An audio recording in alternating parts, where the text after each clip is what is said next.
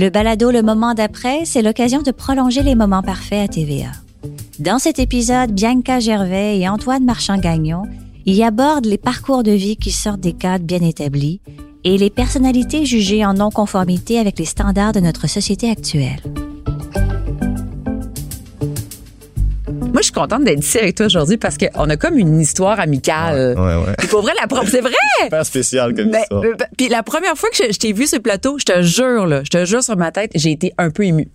Si tu veux. Ben, je te jure, parce que nous, on a fait. Ben, moi, j'anime une émission que tu sais qui s'appelle Format familial. Ouais. Puis, je t'ai rencontré parce que ta maman avait. On faisait un reportage. Ouais. Puis, c'était. Ta maman a C'est eu la un. première saison d'ailleurs. Exactement. Oui, ta maman a eu un cancer assez Ouais. euh, puissant, là. Le cancer du sein, si ma juste. C'est hein. ça. Ouais, c'est ça.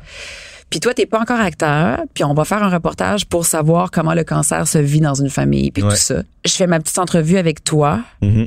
Puis je, je tombe sur, je tombe en bas de ma chaise parce que t'es un petit cul formidable, tes yeux brillent, t'es éloquent, t'es plein de, t'es plein d'espoir pour ta mère, t'es super touchant, t'es bienveillant. T'es- Toi, là, Antoine Quitté, là, Ouais, pas ouais. le personnage, le, toi, le tu- petit, le petit 10 ans. le là. petit cul Ouais. là qui vit quelque chose de, de ben, une grande épreuve de vie là, tu Ouais. un grand vent là, tout ça. Puis à la fin, t'avais ta- t'avais une baguette dans ta chambre, une baguette genre un peu Harry Potter là. Mhm. Puis je t'ai dit si tu pouvais faire un, un souhait, puis tu m'as dit est-ce que je peux en faire deux? T'as dit j'aimerais guérir maman. Puis l'autre souhait, tu t'en souviens-tu? J'aimerais devenir acteur. T'aimerais devenir acteur. Puis on s'est quitté, puis je t'ai dit un jour, je te jure, on va jouer ensemble, on va se retrouver. Puis man, c'est malade, on se retrouve plus. pour vrai. Je, me, puis je me rappelle que, ben, tu sais, à y repenser, je t'ai croisé la, la première fois sur, euh, sur le plateau quand on jouait à l'hôpital, c'est ça? Oui.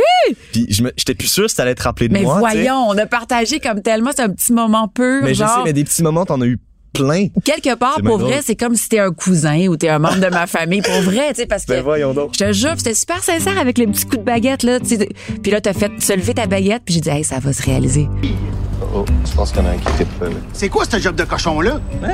Ouais. C'est pas peinturé égal pantoute? Ben ouais, mais c'est normal, c'est juste la première couche. T'as-tu mis le primer comme je t'avais dit? Non, non, non, c'est ta peinture là, t'as pas besoin de primer. Ben oui, il y a des grumeaux partout. Tigre. OK, là, tu vas me sabler ça puis recommencer, sinon ça apporte. Oh, pour, pour vrai, j'ai le choix. OK. Je prends la porte. Et dans mon bud, on y va. Hey, hey, où c'est que vous allez, là? Je peux pas partir pour laisser tout ça de même, là. Ben, ça a bien l'air que oui. Ciao. Ça, là, mettons, là, c'est mon rêve de faire ça. Pas toi, dans une vie, là, mettons, tu te fais suer, là.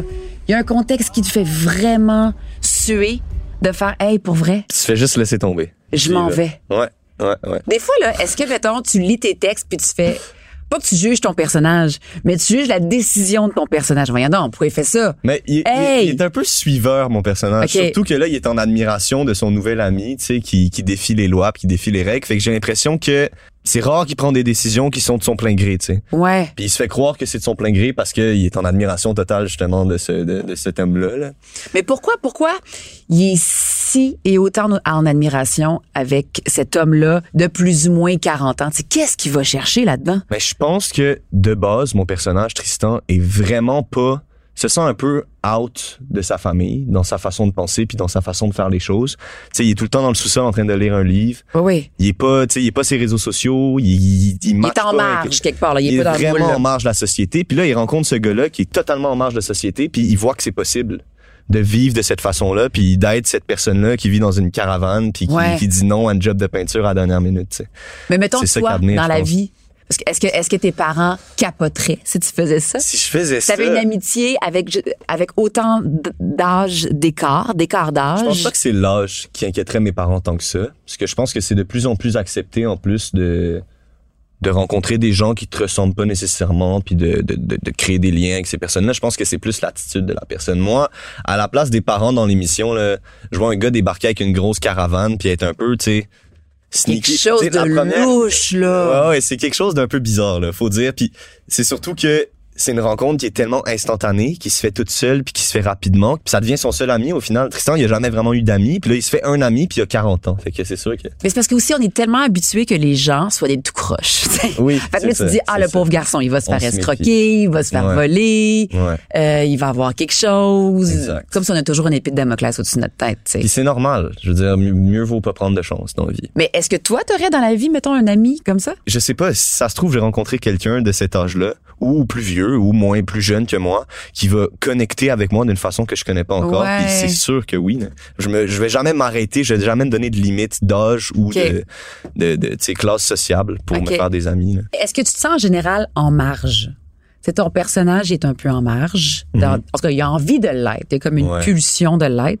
Toi, par rapport à ta crowd, ta tribu d'amis. Moi, j'appelle ça une tribu. Là. Ouais, c'est une tribu. J'ai j'ai grandi dans un milieu qui est déjà en marge et qui est super woke comme on dit. Ouais. Puis des fois ça devient un peu intense moi à mon avis, fait que je me suis un peu détaché de tout ça mais c'est sûr que des fois ça m'arrive de me sentir en marge de d'un certain groupe de personnes, mais en même temps ce groupe de personnes là doit se sentir en marge par rapport à moi aussi. Fait que je pense que c'est relatif à à chacun, tu sais. Moi, j'apprends à mes filles que la, euh, ils, ont, ils ont aussi un peu de sang mexicain en elles. Parce que mon, mari est mexicain. Puis il y a quelque chose où tu sais, tu rencontres mes filles, puis physiquement, elles sont en marge. Le Cheveux noirs, Ouais, des yeux, des yeux mexicaines, une pilosité, une- tu comprends? Il y a quelque chose que, il y a des petites blondes puis des petites pilles à mes filles. Ah ouais. Puis je leur apprends que cette différence-là, c'est leur meilleur atout Ouais, dans la vie. absolument. Puis à la maison, à l'éducation, là, genre, on mise sur la différence et ton plus Ils ont- ils ont quel bel outil. petites filles? 7 puis 4. 7 4 ans. Fait que la différence, c'est ton plus bel outil. Puis moi, j'ai toujours été une bébête un peu différente en marge. hein. Mais on n'a pas partagé de scène ensemble, aussi peu pour l'instant. Mais Annie est en, est en rupture amoureuse. là. Mhm. En fait, elle, elle a dit, je trouvais ça vraiment bien écrit puis vraiment touchant. Je sais pas si tu as eu des grosses peines d'amour dans ta vie ou des peines d'amour ou une peine d'amour. Je suis chanceux. Ah, ok, parfait. Ouais. Mais moi, je n'ai joué plein à l'écran de peine d'amour, tu sais. Mhm. Puis des fois, T'as une face de peine d'amour. j'ai une phase de peine d'amour. J'ai une phase de briser des cœurs ou d'avoir le cœur brisé? Ah, ça je pourrais pas te dire. Ah! Mais celle-là est vraiment super touchante parce que ils s'aiment au bout de ces deux-là. là. Mhm. Mais elle, elle veut pas d'enfants, puis lui, il veut des enfants. Puis elle fait, je t'aime tellement. Ouais. T'es tellement important pour moi que je veux pas te voler ton bonheur. Ben, c'est une peine d'amour. C'est une, Ah. où, où ils pourraient, tu sais, ils se disent, je t'aime Mhm. et c'est fini. C'est énorme. Puis elle, elle est super touchante, Annie, parce qu'elle s'en va. Elle veut tellement qu'il vole puis qu'il soit heureux puis qu'il- qu'elle s'en va aux toilettes se cacher puis pleurer parce qu'elle veut pas, genre, le retenir. Puis Wow. tu sais, les peines d'amour, habituellement, quand tu joues ça, ben, soit qu'il y a une scène où ils s'engueulent ouais, c'est ça, avant. Ça finit mal. C'est ça. Ouais. Mais là, c'était la première fois que je jouais une rupture Pour les bonnes raisons. pour les bonnes raisons Ouais. amoureuses, Ouais. tu sais. Ouais. Ils se laissent, mais ils ont encore envie de se prendre dans leurs bras puis de dire je t'aime, Wow. t'es important C'est pour plus moi. difficile, ça. Reste. Faire un choix qui est logique et moral pour Oui. le bien de l'autre personne, mais tu sais, piler sur son amour pour cette personne-là. Oui, mais quand tu es en relation de- avec quelqu'un, veux, veux pas, tu mets, tu mets de l'eau dans ton vin. Là, Oh, ah, oui. Tu fais des compromis. Oui. Même dans une famille, tu fais des compromis. Ah, là. Mais ça, c'est un grand, grand, grand geste amoureux. là. C'est va t'accomplir avec une autre femme que moi. Va faire des enfants avec une autre femme que moi. Va voyager avec une autre femme que moi. Et pourquoi ton personnage veut pas d'enfant? Mais tu vois, ça, c'est une question que je pense que tout le Québec va se poser. Puis tout le Québec risque peut-être de la juger. Puis elle peut pas avoir d'enfant. Mais elle en veut. Mais elle peut pas. Elle peut pas. Fait que La ça vie lui a dit non. C'est ça. Fait que c'est très judéo-chrétien. Ça passe bien. Là, cette Ouais. fille-là, elle pourrait. Ouais. Tant mieux. Il faut que ça se normalise. ça. Puis si on le voit à la télé, c'est une très bonne chose. Mais j'avoue que est-ce que le public du Québec est prêt? Moi, je pense que ça va fâcher. Il y a des femmes qui vont le célébrer. Ouais. Il y a des femmes que ça va fâcher. Il y a Ouais. des hommes qui vont être, qui vont trouver ça très fâchant qu'une femme mise sur sa carrière. Parce que, tu sais, avoir des enfants, ça ralentit aussi un peu la carrière. C'est ça la vérité. Ouais. Puis avoir des enfants, ça ralentit le voyage. Puis avoir des enfants, je vais pas te mettre ta balloune, mais peut-être que ça va ralentir une sexualité quand tu auras des enfants un jour. Fait que ça, ça amène beaucoup de beau, mais Ouais. c'est aussi beaucoup d'efforts. Ouais. Puis il y a des femmes qui font, ben non, ça me convient pas, je veux pas ça. Ouais, puis physiquement pour vous aussi c'est pas facile. C'est quand même un, espèce de sacrifice physique là, euh, veut veut pas là, Un- que nous euh, les gars on peut pas comprendre là, mais c'est comme à un moment donné c'est votre décision aussi là. Mais moi, je suis curieuse, mettons, ta génération à toi. Ouais. Tu sais, parce que euh, très aussi sensibilisée sur euh, l'empreinte écologique, sur le monde dans lequel on vit qui va pas très bien. Veux-tu des enfants? Ben moi c'est sûr que j'aimerais. Moi comment je vois la vie c'est que tout est une expérience.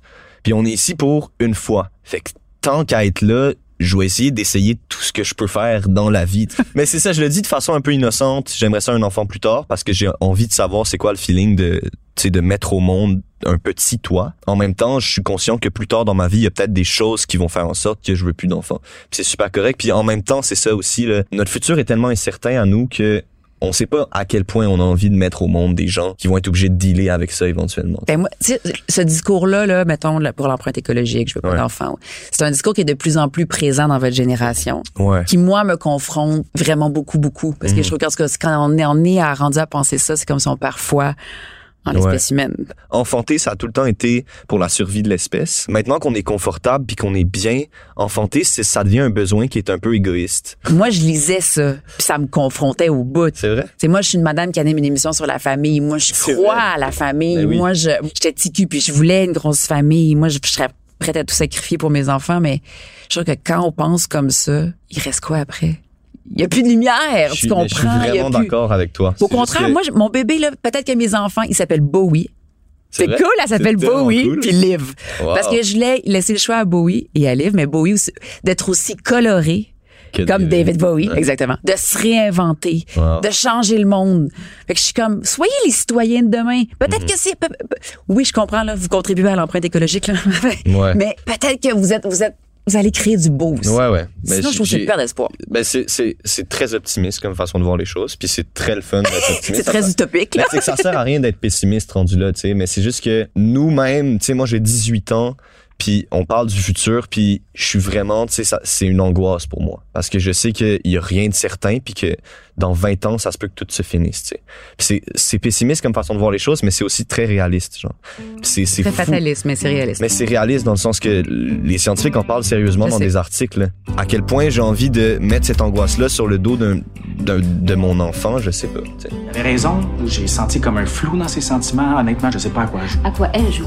Toi, tu joues à rien, genre. Moi, j'ai toujours pensé que je- j'avais été une mère présente pour mes enfants, puis là, j'apprends que pendant 22 ans, ma fille m'a gardée dans le noir. C'est où que je l'ai échappé, là? C'est- C'était un set de deux, ça. Tu sépares pas ça, là. Prends les deux. On va Oui, les deux. Ben voyons. Ça non, je peux prendre les deux. Antoine, Mhm. les moments parfaits, ça joue quand? Hmm. Manquez pas la nouvelle série Les Moments Parfaits les mercredis 20h à TVA. OK, puis mettons, là, je, je vais réécouter les podcasts parce que je trouve ça formidable. Je vais où? Je vais où? Ben, c'est, le fun que t'en parles. Ben oui! Pour pas manquer les épisodes des Moments Oui. Parfaits les mercredis à 20h à TVA, les épisodes et les balados vidéo sont aussi disponibles à TVA+. Hey, ça, c'était spontané, mon gars!